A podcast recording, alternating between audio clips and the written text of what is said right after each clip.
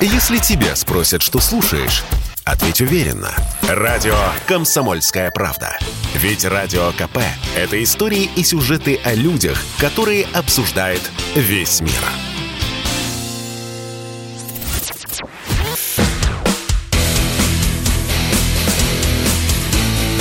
Программа с непримиримой позицией. Утренний Мордан. И снова здравствуйте, и снова в эфире Сергей Мордан, радио «Комсомольская правда».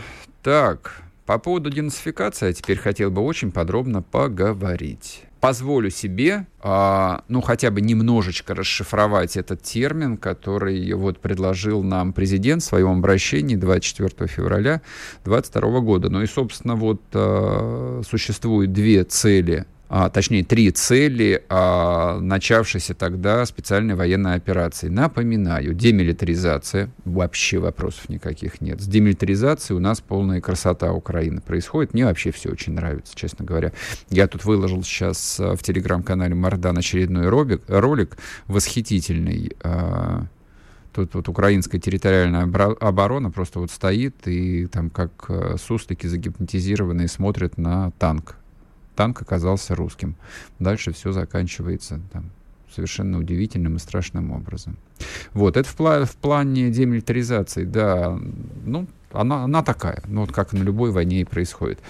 А вот что касается денацификации, тут э, мы можем только сами, наверное, предложить нашей дорогой власти какие-то решения.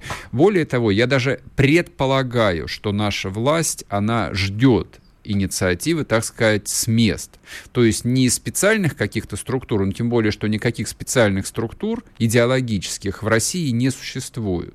Как реагировать? Вот, например, на такое. А, значит, это видео Кому захочется посмотреть картинку, пригла- пригла- приглашаю, соответственно, к себе в телегу, можете ее посмотреть целиком. Но, в принципе, вы из текста этого украинского поймете, о чем идет речь. Я потом кратко его перескажу для тех, кто не настолько силен в украинской мове, как я. Пожалуйста. Ці свині століттями називали нас малоросами, топтали наш прапор, насміхалися з нашої мови і творили кумедний образ українця з оселедцем, салом і галушками. Під п'яне гикання і звуки російської гармонії вони нас вбивали, морили голодом, розпинали по червоних катівнях і відправляли у вічну мерзлоту сибірських таборів. Вбивали доти, доки у миролюбній хліборобській нації не прокинулося щось страшне. Щось, що віками дрімало у надрах дніпровських круч. Первісний і прадавній український Бог. І тепер ми збираємо свої криваві жнива. Тепер на вас усіх чекає смерть за Бучу, Ірпінь, Київ, Харків, Одесу, Маріуполь. Ви будете вбиті всі. Ваші трупи, як найгірше падло, лежатимуть в полях, лісосмугах і вздовж доріг. Їх роздиратимуть собаки і дикі тварини, а ваші матері чекатимуть вас Твірі, Пскові, Рязані. Але ви, сучі виродки, не повернетесь додому. Ніколи. Добро пожаловать в ад. Ну что, сучьи выродки, поняли текст? Ну, давайте, для тех, кто не понял, я кратко перескажу, что там происходит. Значит, некая женщина э, в платке, фу, господи, в платке, э, в характерном украинском э, венке э, произносит э, речь о том, что вот э, русские свиньи веками топтали их прапор, загоняли их э, там за северно-ледовитый Можай, вот. И, наконец, проснулся древний украинский бог. Это меня просто потрясло до глубины души, потому что я-то знаю, что Украина — это сердце русского православия. И вот этот э, древний украинский бог теперь будет собирать кровавое, кровавую жатву, кровавые жневья. И, соответственно, вот на этом ролике вот эта вот женщина а, серпом перерезает горло а, русскому пленному солдату. Ну, что они делают с русскими пленными солдатами, мы знаем, действительно. Научились уже. Вот. А то, что в стилистике ИГИЛа, организации, запрещенных, кстати, на территории Российской Федерации, они решатся записывать такое мотивирующее видео, это такой довольно новый момент а, вот в том противостоянии, которое развернулось в своей самой острой фазе между Россией и между украинским государством. Больше можно не стесняться, как выяснилось. Наконец, можно говорить то, что то, о чем ты всегда думал. Значит, когда мы говорим, когда я говорю а, то, о чем ты всегда думал, я имел в виду прежде всего а, украинскую национальную интеллектуальную элиту, те люди, которые формируют идеи, те люди, которые формируют смыслы, те люди, которые формируют идеологию. Это у нас идеология запрещена Конституцией. Это у нас идеологией а, занимались а, маргиналы, которым а, ну, не досталось должностей, а, денег, ресурсов, которых не брали на службу. На Украине все было по-другому. При всем при том, что у них вроде бы как тоже рыночная экономика, там тоже народ молится господину доллару, при этом а, идеология всегда была и на финансирование. И люди, которые занимались э, идеологией, пользовались э, невероятным уважением и невероятным э, влиянием в украинской политике. И, соответственно, то, что вот сейчас на низовом уровне снимаются такие ролики, это результат многолетней работы, которую мы пропустили. Мы к этому оказались друзья мои, совершенно не готовы. Единственное, что мы по-прежнему по состоянию на сегодняшний день можем сформулировать, ну, вроде бы как в ответ, как контр-идею, это что, посмотрите, это же и есть тот самый вот бандеровский нацизм, который мы разгромим, так же, как наши деды-прадеды разгромили а, бандеровщину и германский нацизм в 1945 году.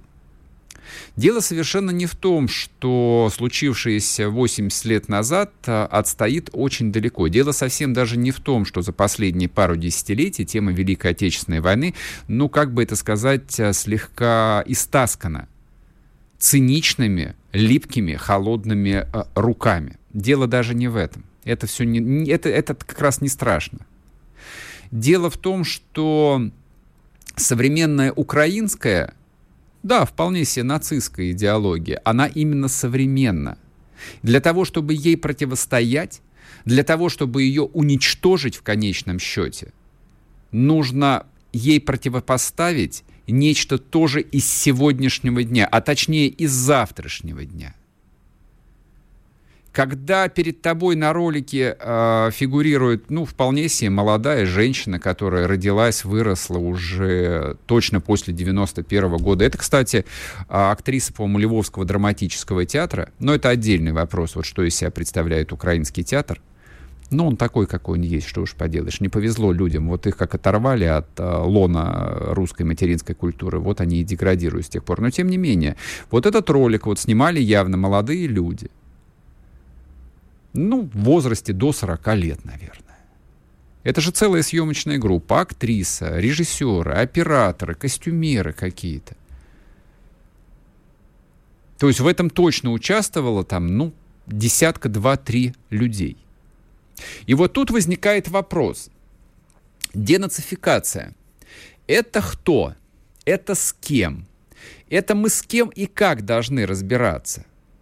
То есть можно, конечно, по-прежнему говорить о том, что денацификация это исключительно там пресловутый батальон Азов, который там э, наши солдаты крушат, крушат, а они как гидра там только вот головы у них отрастают, либо это еще кто?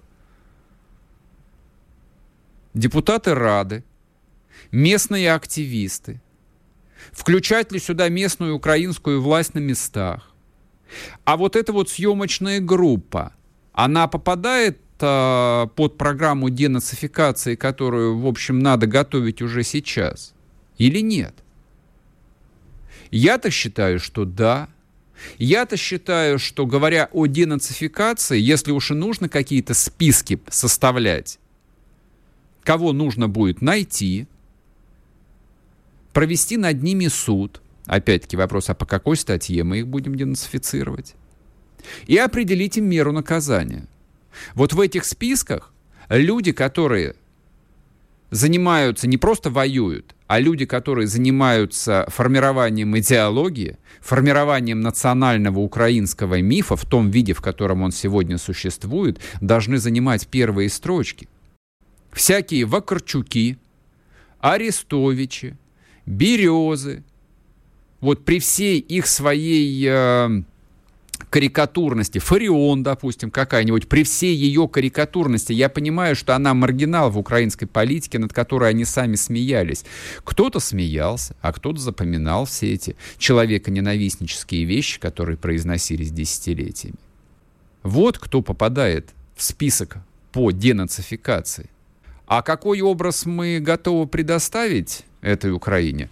Об этом после короткого перерыва на новости не уходите. sportkp.ru О спорте, как о жизни.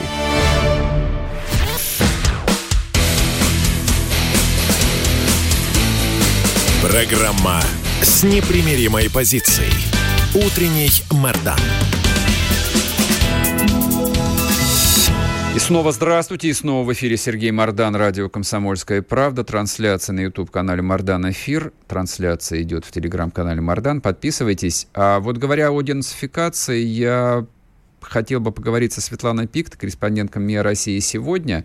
А Светлана вчера написала пост а, о том, как была устроена украинская школа, таким невероятным совершенно образом. И мне кажется, вот именно а, Здесь и находится главный вопрос, на который нам предстоит найти ответ. И, собственно, и нацификация Украины главным образом проходила через школы. И денацификацию, как мне кажется, наверное, придется начинать и делать именно там. Светлана, здрасте. Здравствуйте, друзья. Вот расскажите, пожалуйста, и, ну, у нас же такое представление сугубо теоретическое, это как была устроена а, украинская средняя школа? Вот как им удавалось в течение, ну, нескольких десятилетий выковывать этого нового политического украинца, и что из этого получилось? И вроде бы как никто не виноват. Ну, вы знаете, я э, до, 9, до 1999 года жила в Донецке, а позже еще 20 лет прожила в Киеве. И вот уже в Донецке в 90-х годах, когда я была в старшей школе, нам э, уже преподавали историю Украины по канадским учебникам. А в Канаде, как мы знаем, это такое средоточие реваншистов – нацистских. И вот я этот учебник очень хорошо помню, рецептельный. Три раза я, меня заставляли при выпускном э, экзамене сдавать историю Украины, при вступительном. И еще первый курс университета тоже а, увенчивала история Украины по вот этим вот э, источникам, сомнительным, мягко говоря. Ну и потом, когда я стала уже, вышла замуж, а, оказалась в Киеве и стала мамой, я стала наблюдать за процессом Э, что там происходит в средней школе. И если до 2014 года еще было более-менее все как-то терпимо, еще можно было получить образование на русском языке, скрипя зубами, потому что э, это было достаточно трудно, но мы выбирали школу специально. Вот у нас в Киеве была славянская гимназия, она как раз славилась тем, что там есть русский язык, которого не было во многих школах. Э, на многомиллионный Киев э, русских школ было крайне мало, но вот мы влезли в такую школу э, с трудом. Значит, и вот руководство, директор школы господин Бежинар, он почувствовал веяние еще задолго до вот этих вот законов нацистских. То есть он понимал, что перед ним стоит, видимо, выбор либо потерять это место – либо э, остаться директором и не потерпеть никаких там э, преследований, как это всегда было с русофилами на территории mm-hmm. Украины после 90-х годов, он выбрал э, значит, держать нос по ветру и э, вперед э, паровоза побежал и убрал у нас русский язык э, еще в 2015 году, если я не ошибаюсь, а закон сам был принят в 2016. Mm-hmm. Когда перевели уже, э, запретили преподавание на русском. И, в общем-то, у нас даже не просто преподавание на русском запретили, у нас запретили единственный час в неделю русского языка. И э, крайне было трудно что-то сделать с этим, потому что по закону, по Конституции, у нас есть 10 э, глава Конституции, которая на самом деле до сих пор еще жива на Украине. Хотя уже стала политэмигранткой, но я слежу за этими событиями. И вот э, мы могли получить этот русский язык. Однако на стадии подписания этого документа, когда вот родители меня вроде бы как горячо поддержали, я хотела э, вернуть хотя бы в виде факультатива, сверхурочного занятия, а, один час это, это несчастную в неделю. Но э, когда дошло до подписания, ставить личную подпись родители побоялись потому что э, их подписи уже были бы видны всем вот этим активистам. Угу. То есть, знаете, такая целая система иерархическая. Вот начинается день в школе, начинается с украинского гимна. Ну хорошо, ладно, гимн у каждой страны, тут надо смириться, да, эм, патриотическое э, значит, э, воспитание. Потом э, тебя заставляют э, прилюдно почитать героев АТО. Это, а, это, минут... это как происходит? Но это, допустим, утренник происходит в школе или в садике. Угу. И вот объявляют, э, сейчас мы вшануем память там, значит, наших героев. Угу. Ну, то есть будем э, почитать наших героев. Ну, и э, минута молчания объявляется.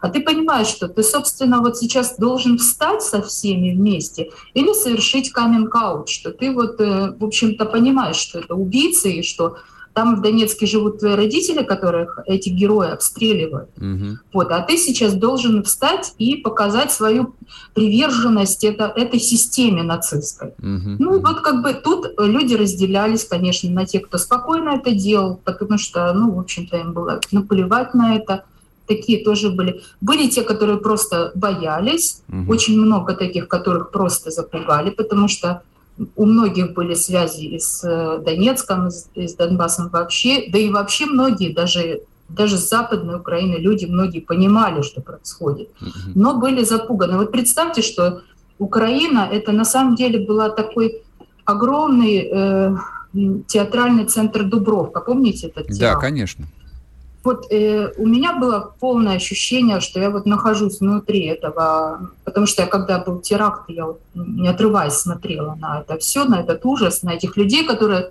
э, умоляли, значит, Россию выйти из Чечни, потому что что мы там делали, помните, были да, интервью помню, конечно, с ними. естественно. И вот у меня было вот полное дежавю, что вот я вот нахожусь в этом, внутри этого театрального центра, что я заложник, и сейчас я если я не встану э, вот на минуте молчания, или если я не сдам вещи на АТО, то я сейчас же подставлю своих детей. Так и произошло, потому что в один прекрасный момент у меня терпение лопнуло, и я просто э, в ответ на вот эти призывы сдавать на АТО я поставила памятник погибшим детям Донбасса, группу Вайбера. Угу. И все, и как бы и дальше нам не дали жить.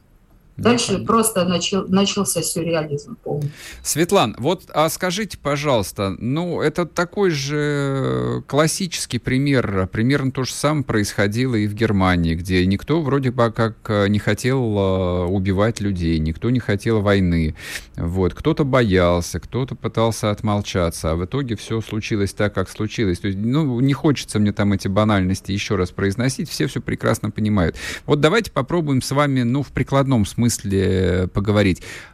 Как с этим бороться дальше? Ну вот освобожденные территории. Там такие же эти учителя украинской мовы и украинской истории славной, которые десятилетиями преподавали по этим канадским учебникам и, в принципе, являются частью этой бесчеловечной системы. То есть на них лежит объективная вина, хотя, я думаю, они скажут, что да нет, а что мы могли сделать? Нам нужно Но было кормить свои семьи. Да. Да. Они исполняли спущенные сверху Конечно. приказы. Ну вот и как вы думаете, а если уж говорить говорить о денацификации, и как она должна происходить вот в ну, школах? Я думаю, что в случае с, вот с такими э, учителями, мелкими э, работниками образования, нужно просто проводить э, очень серьезную работу. Наши оппоненты проводили эту работу десятилетиями. Угу. Ничего не поделаешь, нам тоже нужно э, э, вот в эту работу окунуться и очень спокойно на дальнюю перспективу работать. Научиться этой дальней перспективе у наших э, противников, которые, посмотрите, сколько лет они это делали. Mm-hmm. Спокойно, выжидали, не спешили, когда не надо спешить. Потом только уже, конечно, когда дураки совсем уже к власти перешли, они уже свое лицо показали. Но если бы на их месте был, кстати, какой-нибудь Боря Филатов, который был согласен и дальше ждать, мы бы еще с большими последствиями столкнулись. И вот нам нужно спокойно сейчас э, вот этих э, женщин, в общем-то, иногда просто недалеких, а иногда просто запуганных, освобождать, в общем-то, давать им знания, давать им много информации – спокойно как-то говорить, а с упертыми, конечно, надо поступать по-другому. А вот смотрите, как бы обращаясь к вашему жизненному опыту, ну вот э, с учителями рядовыми, да, я согласен с вами, а вот э, там с такими, как директор вашей славянской гимназии в городе Киеве, господин Беженар, вот э, с таким что делать? Волчий билет, тюрьма, ГУЛАГ, куда? А, по поводу Беженара, знаете, в личной беседе, когда меня начали травить в этой школе, он мне говорит, ну, ну что вы с ними связываете, если это же отморозки, это же больные на голову люди. Понимаете, вот, вот степень То есть он, этого. он тоже как бы соглашался с тем, что да, это да. бесчеловечная Мы встретились система. на улице, да, он после этого скандала, ему, который на него свалился из-за mm-hmm. меня вот в школе, он э, шел такой понурый, mm-hmm. такой несчастный весь, господи, мне его аж жалко стало. И вот он говорит, ну они же больные на голову люди. Но вы понимаете, но этот же человек потом перед камерами mm-hmm. начал меня э, склонять как врага народа ну, и понятно. говорить на меня. То есть совершенно я не знаю, как в людях уживается эта шизофрения. Что с ним делать, я вам не отвечу. Я Наверное, это должны какие-то решать Я органы понял, да. судебные. Грех да. на душу брать не хотите. Хорошо, mm. спасибо вам большое. А, это Светлана Пикта была корреспондент МИА России сегодня, вот о своем опыте жизни и в Донбассе, и в Киеве. Я коротко скажу до перерыва. Вот таких, как господин Беженар, конечно, Конечно. Да, туда-туда. В ГУЛАГ их надо отправлять. Давать серьезные срока, чтобы искупали. Именно так. Других рецептов у меня для них лично нету. А после перерыва продолжим. Не уходите. Радио «Комсомольская правда». Мы быстрее телеграм-каналов.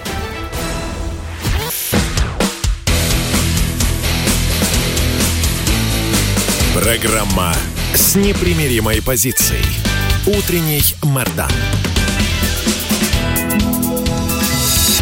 И снова здравствуйте, и снова в эфире Сергей Мордан, радио «Комсомольская правда». Подписывайтесь на телеграм-канал Мордан, эфир близится уже к своему концу, осталось полчаса, после 10 по Москве, соответственно, остаемся там. Значит, я думаю, что нужно коротко обсудить то, что приключилось э, во Франции. Во Франции вчера состоялся первый тур президентских выборов. Чем это касается нас? Ну, тем, что Франция является одной из двух ключевых стран Евросоюза, а у нас с Евросоюзом сейчас, как бы это сказать, война. Останется там Макрон или не останется? Соответственно, какую политику этот, э, значит, э, с позволения сказать, э, взрослый мужчина с э, замашками мальчика будет проводить, тоже интересно. У меня лично не, не было там с самого начала никаких сомнений в том, что дочка Жан-Мари Ле Пена в очередной раз проиграет. Это, в общем, пример такой классической манипуляции. Но, тем, но тем не менее, а вдруг я ошибаюсь? А вдруг вот сейчас произойдет чудо, и во втором туре вот эта вот прекрасная французская блондинка, которую они называют крайней правой, возьмет и выиграет. Вот. И весь расклад в Европе для России сразу поменяется. Малек Дудаков с нами политолог.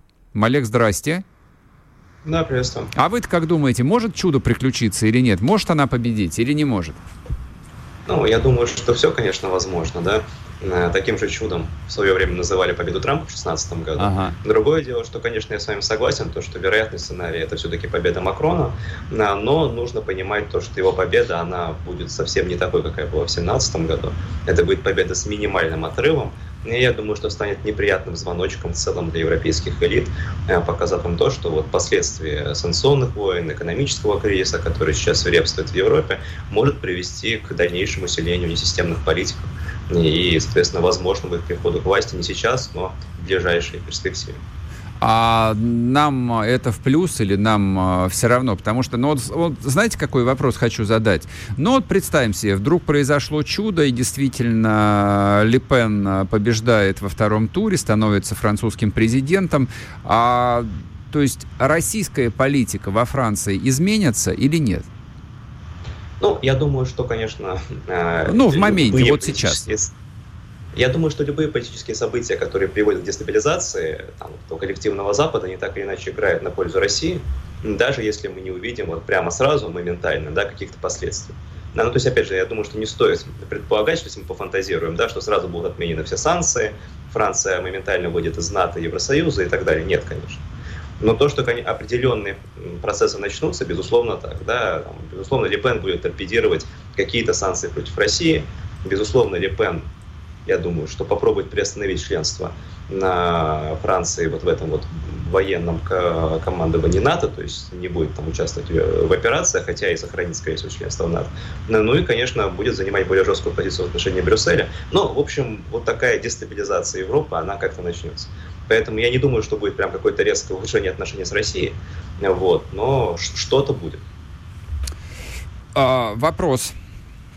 Значит, э, все статистические отчеты говорят просто о феноменальной поддержке э, в западных странах, и во Франции в том числе, и санкций против России, и вообще и неприятие России как таковой, и, в общем, те же самые французы там и сопереживают и украинским беженцам, и требуют поддерживать их, и так далее, и так далее, и так далее. А с вашей точки зрения, вот э, президентские выборы, они как-то отвлекли французов э, от э, украинской войны или нет? И станут ли, станут ли эти выборы ну, неким таким вот переломом, когда французы вот отвлекутся, наконец, от э, восточных границ Европы и начнут там смотреть, что происходит в стране? Я думаю, то, что это все в связке работает. Да, мы видим вот э, у нас двое выборов прошли уже в Венгрии и в Сербии, ага. и третий выбор во Франции. И, конечно, главная повестка это все, что связано с экономикой и национальной безопасностью, то есть так или иначе это все привязано к санкциям в Украине. Поэтому я думаю, что этот вопрос, конечно, на текущий момент является главным. Нам и в любых там, предстоящих выборах, какие только еще будут в Европе в ближайшие там, несколько месяцев, я думаю, что этот вопрос, конечно, будет основным. Поэтому я не думаю, что, что это как-то отвлекает внимание от Украины. Наоборот, Украина, она, конечно, в первую очередь обсуждается вот во, все, во всех этих аспектах и во всех этих электоральных гонках. Как вы думаете, на кого ставку делала Россия, учитывая, что Путин какое-то бесчетное количество раз с Макроном и встречался и отвечал а, на его телефонные звонки? Он наш фаворит на самом деле или нет? Ну, я думаю, что э, в России, скорее всего, нету ну, никто особо не сомневается в том, что Макрон, скорее всего, победит. Ага. Вот, поэтому и, собственно говоря, с ним и на, продолжают налаживать отношения. Но и, с другой стороны, мы, мы также как бы не пытаемся подставить Марин Ле Пен сейчас, да, в неудобной ситуации, пытаясь как-то ей выказать поддержку, потому что очевидно, что это сработает против нее. Да, там против нее же уже и так используют и старые фотографии там общения с Владимиром Путиным, да, и э, все возможные связи с Россией, там по линии банков, которые кредитовали ее компанию mm-hmm. еще в 2016 году и так далее. Поэтому как бы, зачем ее еще дополнительным образом подставлять сейчас, когда там антироссийские настроения, ну, если даже не доминируют в целом в Европе, но, конечно, довольно-таки сильно. А вот э, антироссийская риторика последних недель, э, ну, последних полутора недель со стороны Макрона, это исключительно предвыборный ход, либо он просто вот движется э, в общем тренде? Вот есть настроение во французском обществе, он так или иначе вынужден не то, чтобы там им соответствовать, но даже где-то играть на, на опережении повышать градус. После выборов, ну, если вдруг они произойдут для него успешно, что-то поменяется или нет?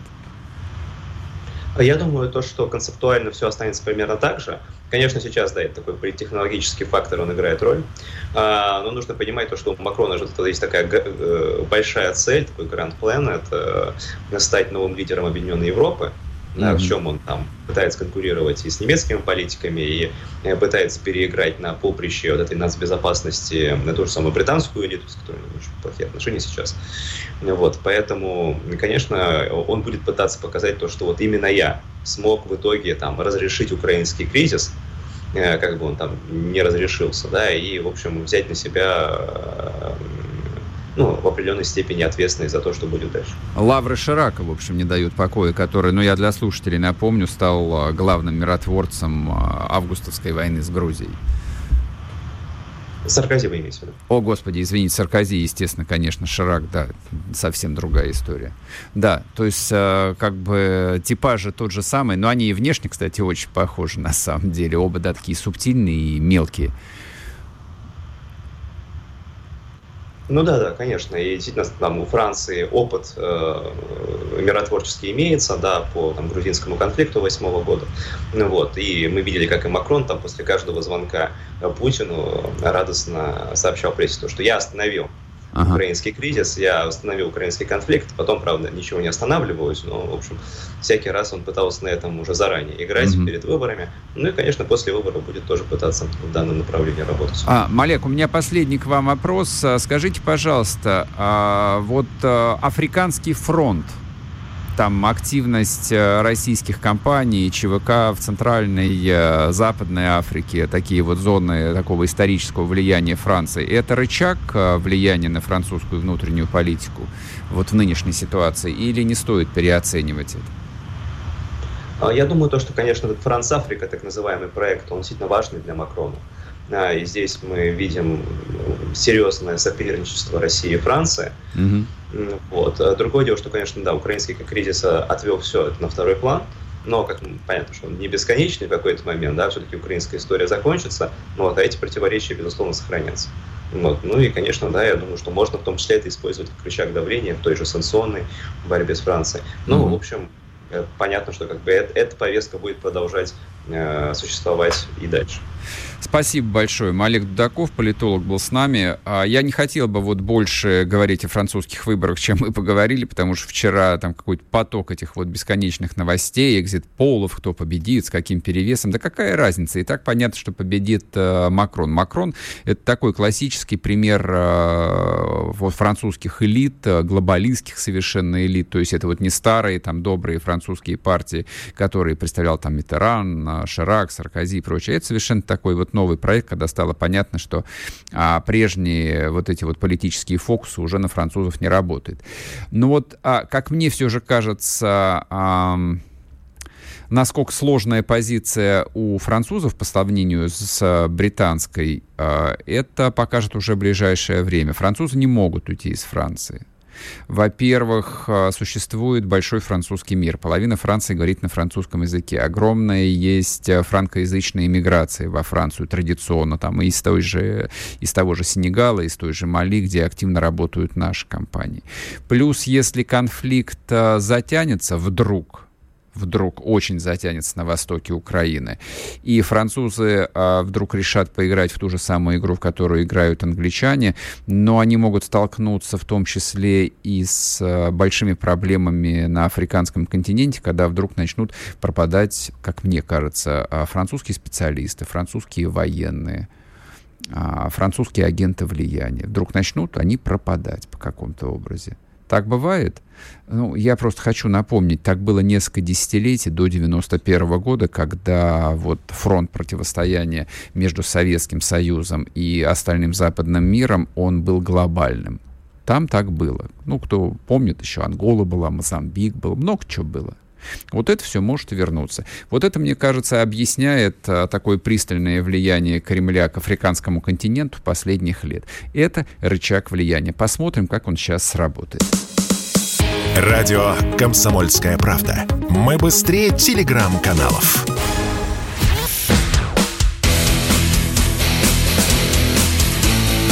Программа с непримиримой позицией.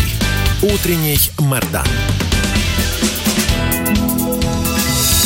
И снова здравствуйте, и снова в эфире Сергей Мордан, радио «Комсомольская правда». У нас э, заключительная, но самая, на мой взгляд, важная жизненная тема. Поговорим с вами про курс доллара, что с ним будет дальше, про импорт, вот, лекарства, автомобильные запчасти, одежда, стройматериалы и так далее, и так далее, и так далее. А поговорим мы об этом с Дмитрием Прокофьевым, экономистом, автором телеграм-канала «Деньги и писец». Дмитрий, привет тебе. Привет, Сергей, здравствуйте. А, ну так э, порадуй э, сердце-то.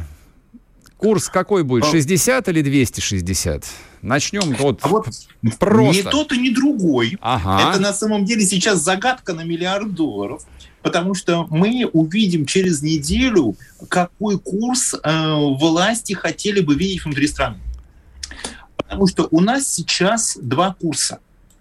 Один, даже три. Один курс – это курс, по которому э, власти хотели бы рассчитываться за экспорт. Да? То есть вот когда у нас идут э, доллары, идут в газ, евро там идут в Газпромбанк, а у нас сейчас э, значит, там деньги э, большие, а Газпромбанк рассчитывается с Газпромом, да, это один курс. Другой курс – это если вы хотите купить э, доллары для того, чтобы безналичные, для того, чтобы оплачивать импорт, который продолжает в Россию идти, да, какими-то окольными путями, но он идет, никуда не делся. А вот как он оплачивать, кстати, этот импорт? У меня простой вопрос. Я прошу прощения на да. секунду перебью. Я приехал на автосервис, мне что-то там нужно было починить на машине. Я говорю, а сколько стоит? Угу. Они говорят, мы понятия не имеем, сколько это будет стоить. Ну, типа вот там до войны, как они выразились, это бы вам обошлось бы там в 10 тысяч рублей неважно там, а говорит, а сейчас, может быть, и в 50. Так какой да, курс? потому что а курс, а курс такой, по которому они могут э, купить то, что нужно вам для ремонта. Потому что потребительского такого курса, по которому мы вот наши с вами товары будем покупать, он появится не раньше, чем вам разрешат покупать э, валюту вот для себя. Да? Потому что смотрите, как раньше было. Допустим, если бы они вам сказали бы там 50 там, тысяч, 100 тысяч, да, вот вы, они не знают, да, то вы бы что могли сделать? Вы бы купили бы валюту сами, ну и дали бы... И заказал бы на Алиэкспресс, да, за... именно так. заказали бы на Алиэкспресс, или сами поехали бы в Европу, там, до Финляндии бы доехали и сказали бы, слушайте, ну вот я тут хочу купить себе эти части, и там сделайте мне ремонт, да, uh-huh. возможно. Вот поэтому они э, тогда у нас и был, что если у вас есть возможность альтернативно вот самому купить валюту и самому все это сделать, то тогда они не могут вам продать, э, продать свой ремонт дороже, чем он стоит. Так. Но когда вы этой возможности лишены, то, соответственно, привет, извините, они могут назначать цены, какие хотят. Кто? Но а... через неделю. Как, ну, значит, кто, кто и когда? Вот, вот скажите, вот про простой вопрос. Вот два, точнее, да. вопрос. Пункт первый. Курс наличной валюты. Вот сейчас э, доллары же продаются? Да, ну, мы не будем говорить, где они продаются. Не, они продаются не важно. Ну, так продаются или да. нет? Они продаются. Они продаются, ну и э, там курс может быть, как вы договоритесь, у кого-то 80, у кого-то 100, но мы официально никому не предлагаем. Официально это. понятно. Ну вот, э, да. В, да, в Питере сейчас по какому курсу можно купить доллары, скажите? Вот можно купить. Слушайте, ну, наверное, ну, наверное, 80, э, наверное, 80. Ну, не драматично. А может быть 82. Не, не, драматично, не драматично, не драматично. Не драматично. Были моменты, когда 100, да, где-то, но все ждут через неделю, э, когда люди смогут прийти в банк и купить валюту, но какую? Только ту, которая за эту неделю кто-то в банк захочет сдать по официальному курсу, который у нас около 70. Ага. И вот сколько будет этой валюты в кассах банков, сколько на нее найдется покупателей – это большой вопрос. И э, ответить на него пока никто не может. Власти хотят посмотреть. Э, по, скажем так, люди опять будут торговать между собой, но уже под присмотром государства, под присмотром власти. То есть э, куплю-продажу наличной валюты хотят перевести исключительно вот в сегмент, ну, такого, скажем, там, потребительского рынка. То есть вот сколько граждане ну, сдали, столько, столько, да. столько другие граждане да. купили. Да, вы сможете, да, вы сможете купить только ту валюту, которую, допустим, вот если вы сдадите за эту неделю 100 да, я понял. в банк, а я приду и я захочу купить, а я вот не знаю, сколько будет желающих купить. Если придет 10 человек купить ваши 100 ага. долларов, то курс будет высокий. Если придет, э, если, соответственно, никто не захочет покупать, то курс будет низкий. Прям ностальгия После меня какая-то охватила. Я вспомнил нулевые, когда подходишь к обменнику, тебя встречают какой-нибудь гражданин, валюту продаете, да.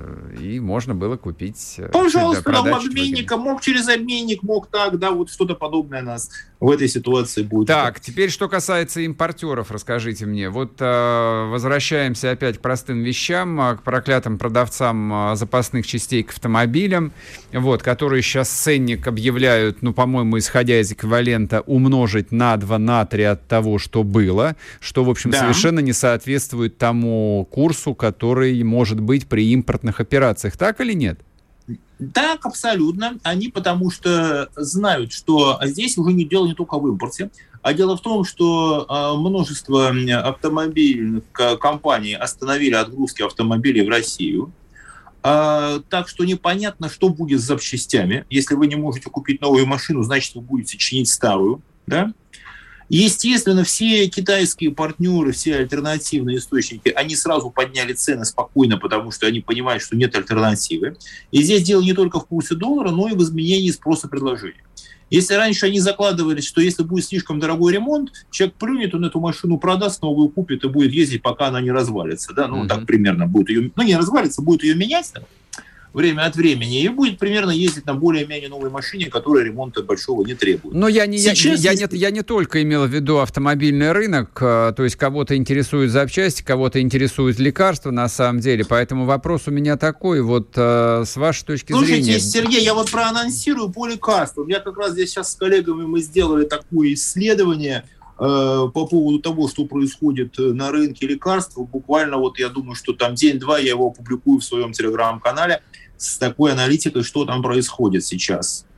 Вот. А я обещаю, ну, соответственно, да, зарепостить и, в общем, все, кто, да, все, кто захочет интересно. узнать, да, прочитаете. Мы, угу. мы увидели, да, мы, мы увидели довольно неожиданные вещи. Могу сказать, что это непростая ситуация, но есть варианты, просматриваются как варианты из нее выходить. Да? То есть э, лекарствами ситуацию можно нормализовать. Да? Это будет непросто, но здесь э, я успокою наших слушателей немножко. Варианты решения этой проблемы есть. Ну, то есть, если вот э, исходить из ваших слов о том, что сегодня, вот прямо сегодня в городе Петербурге, да и в Москве примерно то же самое, а валюту можно купить по там 80 рублей, так? Ну, 80 в интервале, да. Мы говорим только о каких-то не, скажем так, об операциях, которых мы ни в коем случае не призываем, они запрещены. Но теоретически, да, вот в этом Нет, нет, я, я, я, нет, мы же говорим как бы о некоем там а, вот реально существующем курсе, который вот по факту есть, его можно там своими руками, своим собственным опытом проверить. Ну, соответственно, как бы те, кто говорят да. о том, что там лекарства, любые лекарства там завтра подорожают в три раза, это, в общем, чистой воды паникерство, экономически никак не обоснованное вообще они будут дорожать по-разному. Нет, в три раза, чтобы завтра такого, прям завтра произошло, этого не должно быть. Нет. Вот. Ну, а механизмы сейчас очень активно ищут для того, чтобы так ну, за такое выражение, демпфировать, э, сократить э, рост цен, затормозить рост цен на лекарства. Но если да? уж мы заговорили про лекарства, у меня еще вот такой вот к вам вопрос. А вот это вот изменение, так сказать, всей концепции наших взаимоотношений с западным миром, а вот эту вот э, фарм-мафию развалит, наконец, в России или нет? Нет, это более сложный процесс. Сейчас то, что мы называем фарм-мафией, все на ней держится, да. И здесь надо понимать, что есть какие-то лекарства, какие-то медицинские препараты, которые мы не заместим никогда, не надо себя обманывать. Я не про это. Не, не, нет, вы не, по... вы не поняли Отчасти, меня. Да. Я имел в виду... вызовет я имел в виду не э, производители, которые фуфламицин тут делают, а фармафию. Это вот вся система госзакупок, э, которая, по сути, идет через э, очень небольшой набор одних и тех же компаний. Вот рынок либерализируется Слушайте, или нет? Сергей, потрясающую мысль вы подали. Да, вы знаете что, можно. У нас э, есть там определенные сложности с этим. Я как раз, э, может быть, на Петербургской комсомольской правде сделаем об этом передачу, о том, что может сделано быть в госзакупках э, медицинских препаратов. Да, привлечь врачей. Слушайте, классная мысль. Спасибо. Классная спасибо, мысль, вы подробно да. об этом рассказали. И с вами поделюсь обязательно. Спасибо большое. Дмитрий Прокофьев был с нами экономист, автор телеграм-канала «Деньги и писец». Подписывайтесь, тем более, что Дмитрий проанонсировал там специальную большую тему по лекарствам, что будет с ними.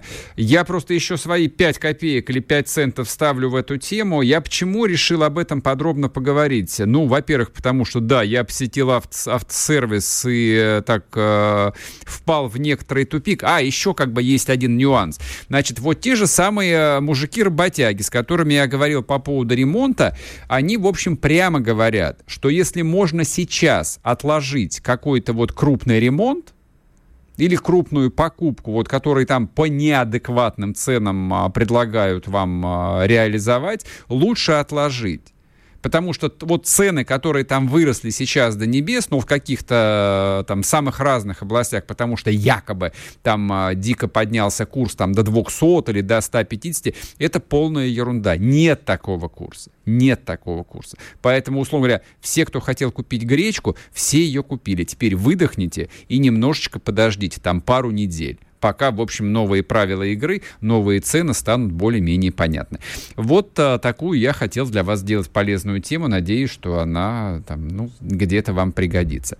За сим прощаюсь. Услышимся завтра в то же самое время, на том же самом месте. Ваш Сергей Мардан. Пока.